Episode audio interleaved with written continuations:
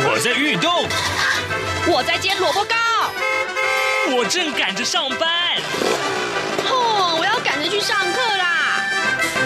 这个时候，我们都在听夏志平制作主持的《早安台湾》。早安台湾带给你最热门的时事访谈，最感动的人物专访，最直接的民意表达。对，让我们一起收听《早安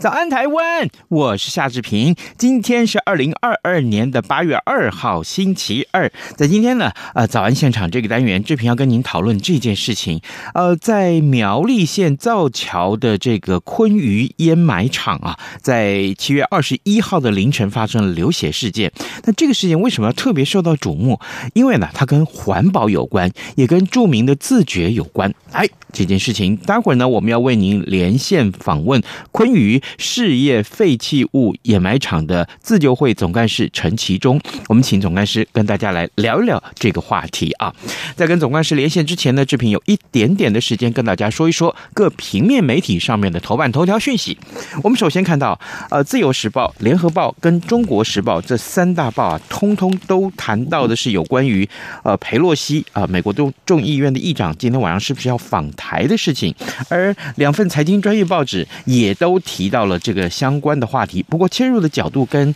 呃这个呃经贸有关啊。来，我们先看看《自由时报》头版头条，标题是顶着死亡威胁啊，呃，裴洛西今晚抵台，明天将会觐见蔡总统跟拜会立法院。我们看一看《自由时报》的内文是这样说的啊，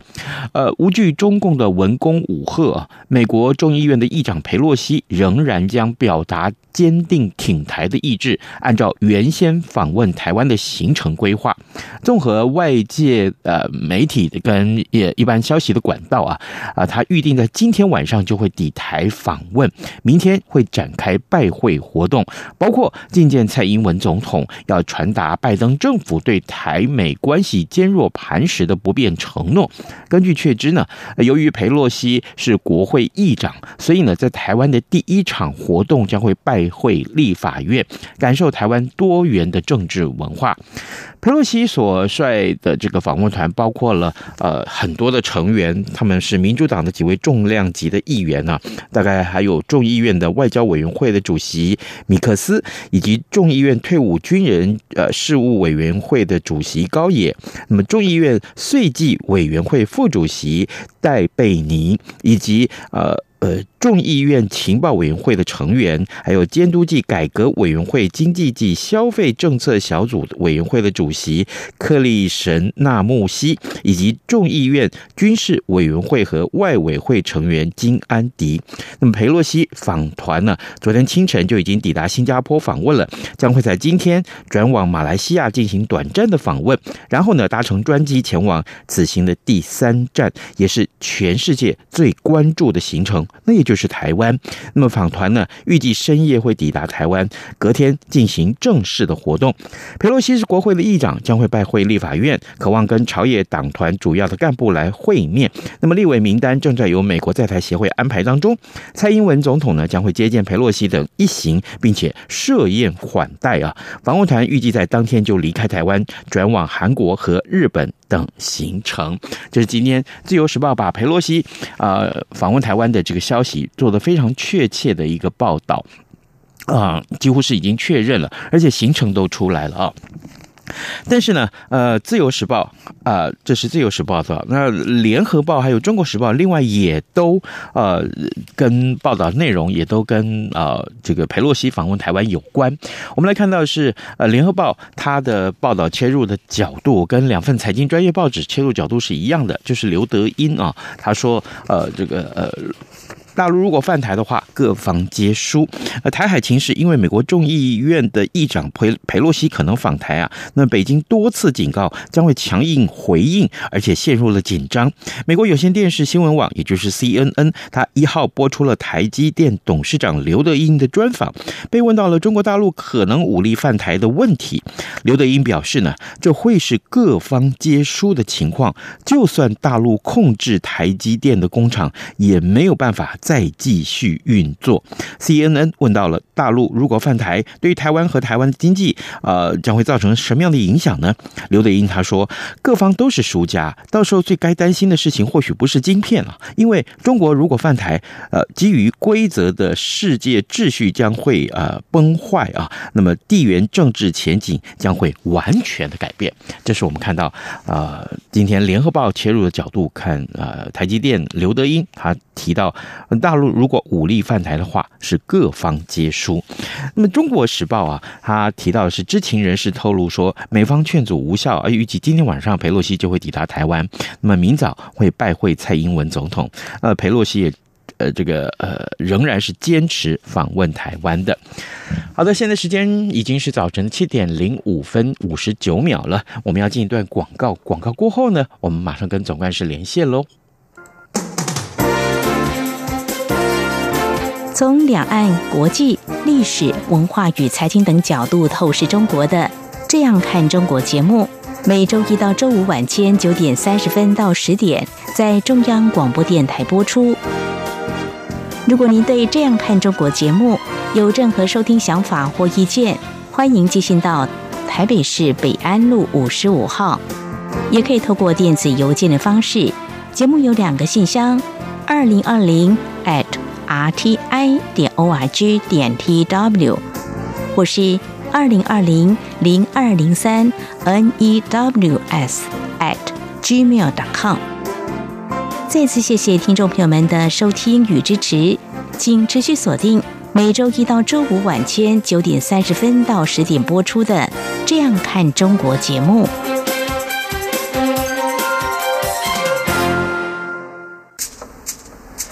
早安，台湾，你正吃着什么样的早餐？吐司加火腿蛋，咬一口，然后收听中央广播电台。早安现场。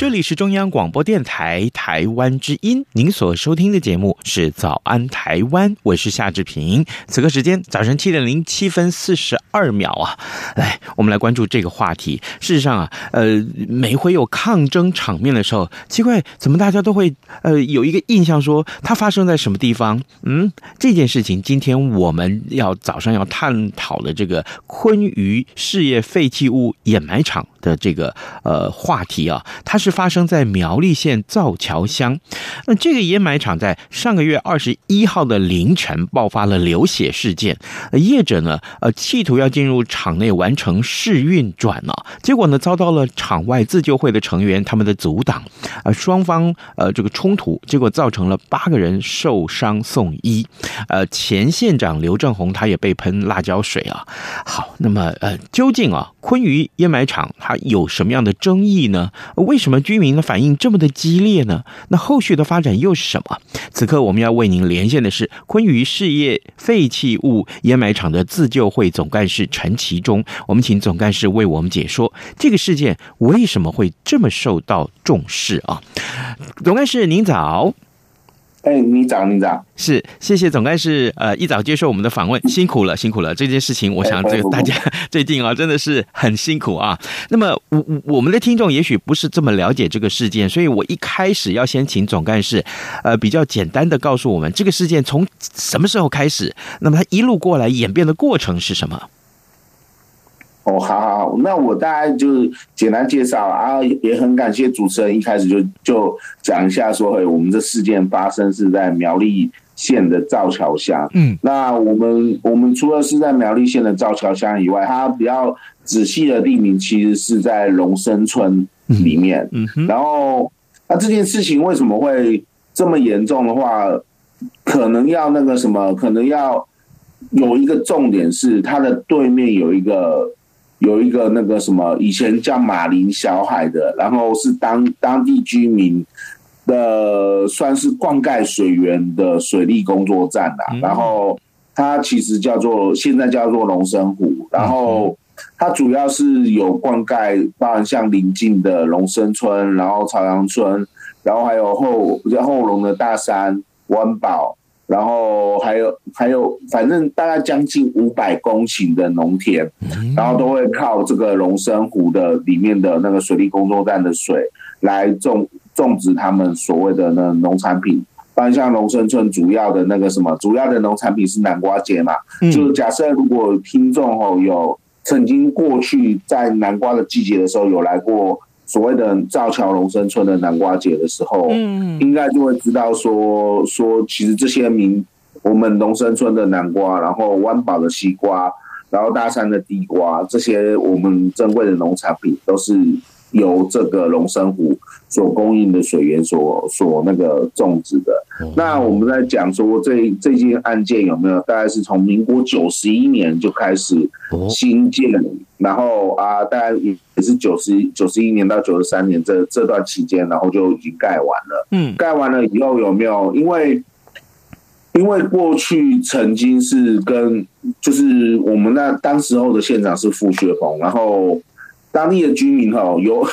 现在回顾，很多人以前说哎，以为要盖高尔夫球场啊，啊，有些人是以为是要盖那个什么，比比较知道讯息的人是以为要盖那个。所谓的那个废土的固化厂，就是他们认他们的认知是没有那么严重的污染的地方，然后等到最后才知道是要盖事业废弃物掩埋场。嗯，然后早先的民国九十三年的时候有，有有埋进大概将近一将近几百公吨的事业废弃物，嗯，然后就开始旁边的水沟都会有比较脏水流出来。嗯然后当地的那个什么，当地那时候的代表叫陈水生先生，也就是现在的自救会会长的爸爸。嗯，他就带了当时候的村民，然后去找当时候的县长傅学鹏抗争。嗯，然后啊，傅学鹏的个性就是比较，就是就该怎么说，就是他就是有人家有反应，他会他他就会挺啊。所以说傅当时民国九十三年的时候，这个争议案件。傅学鹏因为当地居民的强烈抗议，他就把这件案件停下来。嗯，然后啊一一接着有没有下一下一任县长就是就刘正宏？那刘正宏他基本上有没有我们我我们的就是说这个要看地图才知道，就是刘正宏他家其实离这个地方也不远啊，大概将近两三公里而已。嗯，然后所以说那个刘正宏任内的时候。这这个厂商有没有到民国一百零一年之前？嗯，其实又额外送了大概将近十次的试运转计划的申请。嗯，但刘正宏任内，其实刘正宏都没有给这个案件过。哦，啊，所以说有没有啊？那啊，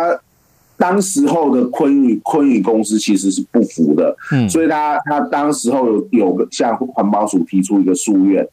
然后，但是诉愿的时候，那个环保署在民国一百零一年的时候，有针对这个公司的诉愿讲说，哎，因为你的连外道路是你属于你自己私人使用，所以如果你想要做做那个营运或试运转的话，你必须要将连外道路纳入新办事业计划，然后做新办事业计划变更，同时候你的那个什么，你的连外道路也必须要做土地的地目的变更。嗯嗯。对，然后所以说，这这这个案件哈，就因为当时候昆宇诉愿失败了以后，一卡就是十多年。嗯，然后直到那个什么，我自救会其实找我帮忙是二零一九年开始，然后他他找我帮忙的时候，其实他们已经昆宇又额外再提出所谓的试运转计划的申请。嗯，然后啊，二零一九年那时候，我记得是三月多就开始审查一次，然后八月多又审查一次，然后那时候的态势就是强强要给他过啦，就是说呢，他们以一个说里面有一个他他他为了要要解决当年民国一百零一年的夙愿的话，他他就讲说里面有一个地主啊，他想要盖房子，然后盖房子需要路通行。然后讲说，哎，那个这个道路，因为我们苗栗县有一个自治条例，就是如果大陆通行的话，我们的苗栗县政府的有一个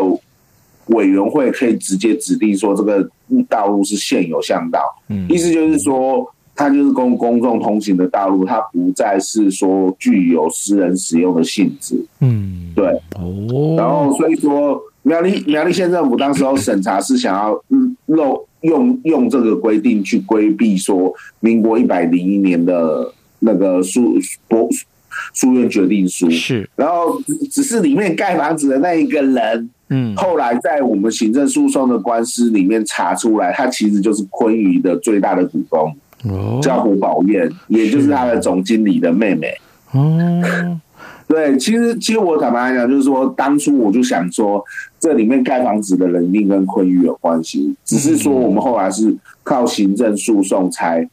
知道了，说那个人是谁？对，所以说我大概先简单解解释一下这个事件的来龙去脉，然后啊，所以到最后有没有？因为苗栗县政府强行要通过他的试运转计划，其实我们总共有发生两次比较激烈的冲突，然后都有都有那个民众挂彩，一个是在去年的那个什么十二月二十八号的时候，他大概也是找了两三百个。就是人。啊，因为、嗯、因为其实这个这个事件有没有曾经有那个严严青山的那个什么秘书，嗯哼，他他自称严青山的秘书啦，然后啊有村民是说严青山以前民国九十年代的时候有来过，就是严青标他第第四个弟弟，嗯，但他他现在人已经过世了，然后后来其实事件冲突里面都包含像中华统一促进党，包含像在地的沙石帮。蛮有名的那个什么绰号叫两百的宋九文，其实都都在这个那个什么公司里面，其实应该都是有股份啊，然后都来过，然后土地持有者或者是他们的产权持有者都都有被查出来过，所以其实对方是真的是蛮大的一股黑道势力，所以就会演变成说，如果他们想要强行运转试营试运转计划的时候。他们就会找非常非常多的黑衣人，嗯，然后啊，这些黑衣人他们自称是保全啦，但是实际上去那个警方去调查，就是有很多是帮派分子。哦，原来如此。哎，所以经过总干事的解说，我们除了了解啊整个昆鱼呃事件的一个发展的历程之外，我们也看到这个呃事件里面有一个复杂的因素，也许是有一些黑衣人的介入。然后呢，当然呃这个呃相关的一些抗争活动也造成了不少的百姓的伤就受伤。那当然呃这个事件因此受到我们的关注。但总干事啊，我想请教你啊，就是这个事件刚刚你。说了，从民国九十二年，其实就是二零零二年开始到现在，呃，至少大概也将近二十年了吧？那事件发 对，那这个呃，这个。就在我们刚刚说的七月二十一号啊的这个事件啊流血事件之后的六天，也就是二十七号，那台中的高等行政法院呢，就这个苗栗县政府同意昆瑜案呢开发行为做出了判决。他们说啊，苗栗县政府是败诉的哟，然后又声明说，苗栗县政府应该命令昆瑜公司停止开发。哎，那这个后来当然，呃，现任的这个县长徐耀昌他也说，呃，这个县府除了呃宣判当天第一的时间呢，呃，就函函文给这个呃昆宇公司终止试营运的许可，另外也考量这社会的和谐，就决定不上诉最高行政法院了。所以我想请教总干事，是不是这个事件的纷扰就此落幕了呢？我们可以这么说吗？还是有什么后续？其实大家没有看到的。诶，那我我我需要先简单回答一个问题，嗯、就是说，其实其实这个问题时序上是有有有有一些出入啦。然后，其实他的这个判决大概是七月二十一号发生冲突，对，早上八点五十五分就在台中高等行政法院宣判了。对，所以其实昆瑜会挑那个二十一号凌晨要枪。强制进场这个这个时间点，基本上自救会是有猜到的，哦。所以说自救会自救会才会那么多相亲在那边嘛，然后所以说说才啊那个他们才会用那么多的黑衣人，听说是将四四百个黑衣保全呐，然后啊加上那个什么加上加上他们的那个事业废弃物车，然后监测车一大堆有的没有的，可恐怕有将近五百五百五百人左右的的。的无论是特勤保全也好，无论是那个工人也好，就是将近五百人，然后要强行进场，然后啊，他他的他原因就是要应对二十一号早上，万一宣判结果对他不利的话，基基本上是没有办法动作了嘛。嗯，对，所以说，然后在这事件发生六天以后，就是二十七号的时候，就苗栗县政府其实二十一号当天就已经发函给那个什么，发函给昆影公司终止他的试运转计划。对，然后啊，在二十七号的时候，苗栗县政府是说表示他不上诉，他开了一个蛮盛大的记者会。是，然后啊，当天当天就是冲突现场的那个指挥官，那个苗栗县警察局同时也在那边，哎，反正他就在那边讲说，哎，我们一定会严办那个逞凶的那个黑衣人这样的，对、嗯、对，就是说，但其实对自救会来讲，因为我们基本上挡过二十一号的时候，我我我们其实我。接下来会发生什么事，我们都可以猜到啊，因为，因为法院都已经宣判了，那苗苗栗苗栗县政府即使那时候不终止试运转计划，但是环保环保署也说，就是说我们我们我们会看行政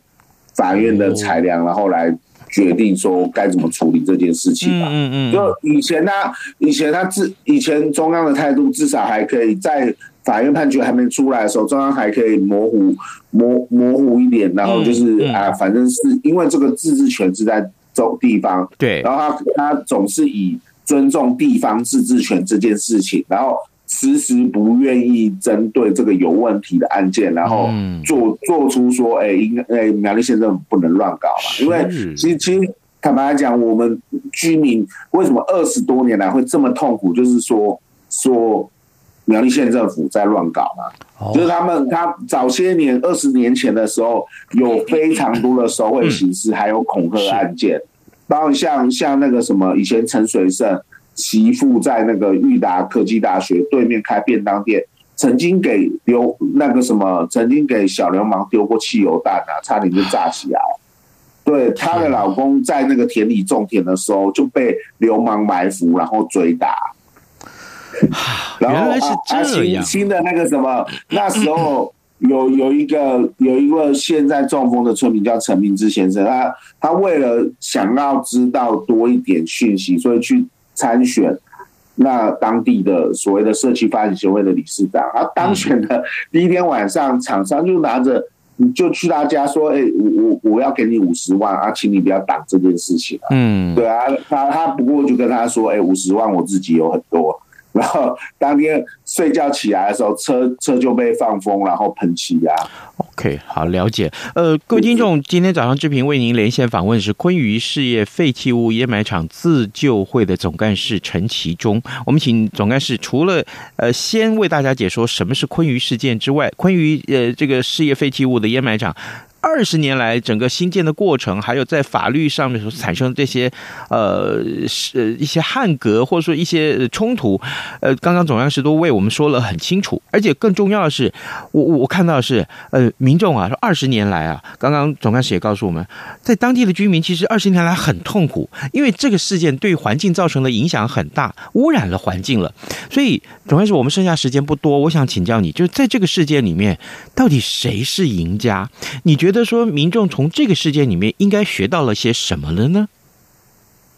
其实，其实我觉得重点不是民众要学到什么，重点是我们的政府要学到什么。是，就是说，是因为我我坦白来讲，就是因为我我算是长期关保关注环保议题的人，所以啊，我其实是被拜托来协助这个自救会。那嗯，我。就是如果去仔细去看的话，其实我们国内的废弃物管理是非常糟糕的。就我们的环保署说，我们现在各县市有所谓的区域资源的那个什么制度，就是简单来讲，就是说，哎，我这个区域里面其他人有垃圾的话，我可能就丢来苗栗烧。比如说像新竹县，我们帮过新竹县烧烧垃圾，我们帮过那个什么。我们帮过帮过云林县烧垃圾啊，那这些烧完的垃圾的焚化炉底炸飞灰，有可能废事业废弃物车就随便倒在路上啊，哦，就倒在我们的苗栗的田里面啊，然后啊。啊，甚至是有些是根本就没烧，就直接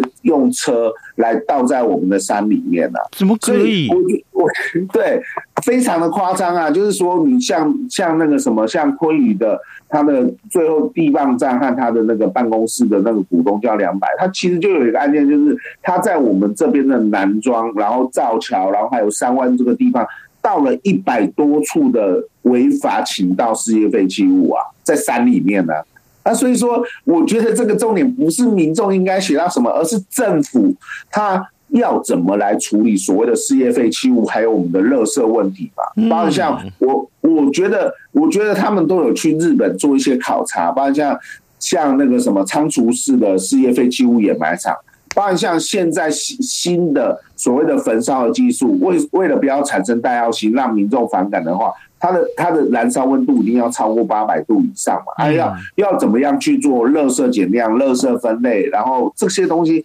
其实都是政府要做的。但是政府在这个事情上已经怠惰了这么多年，所以你你说老百姓要学到什么？老百姓不需要学到什么，而是政府应该要学到什么？你如果要让这个事情事态一直在严重下去的时候，嗯，那些厂商就会利用这这个事情不断的。在买购买便宜的农地，然后再乱倾倒废弃物，在我们的所谓的乡村型都市。嗯、那那呃，我看到一些媒体的评论是说，应该要有总量管制的概念啊。那整个这个台湾究竟这么只有这么小片土地，那你你总共要生产的废弃物这么多，是不是应该从总量管制的角度来切入比较好呢？哎，我可以可以跟你讲说，其实基本上媒体如果会这样子讲的话，他就是对现况没有很认真的研究嘛。就像我讲的，所谓的所谓的那个什么，所谓的各县市的垃圾的资源系统，这个这个东西是有有问题嘛？嗯，然后那如果有问题的话，那你应该去参照先进国家怎么处理啊？那我觉得我能够给到。依照现在的现实，然后还有研究其他各国的政策，能够给到的建议就是，就我我觉得我们所现在所有的所有的那个垃圾掩埋场，无论是事业废弃物，无论是家庭一般废弃物，嗯，它都必须要重整。比如说，可能你家旁边有什么泰山五谷啊，以前就是埋垃圾的，这些垃圾不能用再用埋的，现在。在这个时代，没有人再用埋垃圾这件落后的技术方式，所所以所有的垃圾一定都要去烧。嗯，烧完了以后，它就会只剩下焚化炉的底渣和肥灰嘛。那我们再把所有垃圾挖起来，那它它的它的容积是不是就可以减？减完了以后再回回填到之前的垃圾场。那这样子，垃圾场的使用年限就可以可以延长嘛。嗯，然后其。但但是问题就是，它还有另外一个问题，就是你每次烧的时候，对，你都不愿意花花很多成本去把那个温度烧到八百度以上，甚至一千度以上的时候，就是因为热色它它的温度它有一定的湿度和温度，那那热色一旦投入到所谓高温的焚化炉里面，它就会降温。啊，每次我们业者就为了省成本，然后不把那种温度烧进去，然后或者是那个什么，或者是垃圾。我们分类的不够好，其实我们的技术团队是没有办法去掌控这个垃圾的温度，所以让它温度降下来以后产生戴奥辛，造成民众反感，那垃圾焚烧就变成一种问题。所以说，政府要要求这些业者应该要守法，应该要把这个温度加上去，不能让它产生戴奥辛这件事情，政府二十几年甚至三十年都没有做好，那这件事情。也也是必要做啊，所以我我对于现在政策了解，重点就是第第一个就是我们的我们我们的垃圾不能再用买的了。是好的，各位听众，今天早上志平为您连线访问昆榆事业废弃物呃掩埋场的自救会总干事陈其中，我们请总干事为大家了解，呃，除了昆榆事件的。嗯，这个所有详细的过程之外，另外更重要的是，我们也看到了一些解决之道。呃，如果你关心自己的环境，你生存的环境，你是关心的，这当然一定要关心啊，对不对？好，但是呢，你有办法解决这些话题吗？我们一起要有一些环保共识。今天我们非常谢谢总干事跟我们的分享，总干事辛苦您了，这段时间真的谢谢你，谢谢，还好还好，谢谢，好，好拜拜，拜拜，谢谢，谢谢，拜拜。好的，今天节目其他的新闻重点，当然就是包括在裴洛西这件事情上。明天我们还会再继续为您讨论这件事情啊。呃，到底今天晚上会不会访问台湾？那今天只有《自由时报》是说的非常肯定，那其他两个报还是呃没有完全肯定他啊这个说法。所以呢，来，我们请各位随时锁定中央广播电台各界新闻网站。拜拜。